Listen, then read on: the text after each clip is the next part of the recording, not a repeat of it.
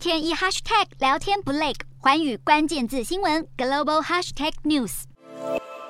才刚誓言要继续奋战下去，拒绝下台，英国首相强生终于顶不住逼宫压力，隔天宣布会辞去首相大位。强生在八岁时就梦想成为世界之王。他和许多英国政坛人物一样，中学就读英国名校伊顿中学，毕业后进入牛津大学，是校内的风云人物。记者出身的他，后来当上八年的伦敦市长，爱骑单车上下班，一头金色乱发更成了他的金字招牌。强生个性特立独行，虽然有自身魅力，但在批评者眼中是政治小丑。话说得很好听，但却并未好好实践。二零一二年伦敦举办奥运时，强生想要帅气气滑钢索参加奥运派对，却卡在半空中，话题十足。伦敦奥运的成功也让他的声望冲到最高峰，亲自驾车撞破象征欧盟的这道墙。强生。在当上首相后，率领英国成功脱离欧盟。在二零二零年一月三十一号钟声响起的这一刻，英国正式与欧盟说再见。但新冠疫情爆发后，强生也确诊住进加护病房，在鬼门关前走一遭。虽然带领英国成为全球第一个施打疫苗的国家，一步步步走过疫情，但要求封城，强生政府自己却严重违反规定，群聚开趴，加上谎言连篇，诚信破产。事情爆发后，强生开始不断道歉。强生言辞犀利，但有时口无遮拦。曾经说英国女王喜欢大英国协，部分原因是会有土著小孩挥舞旗帜为她欢呼。他的情史也和政治路一样精彩。前两段婚姻都疑似因为婚外情而离婚，与现任妻子席梦姿在去年五月低调完婚。丑闻一桩接一桩，强生的好运气终于用尽，成败或许只能怪自己。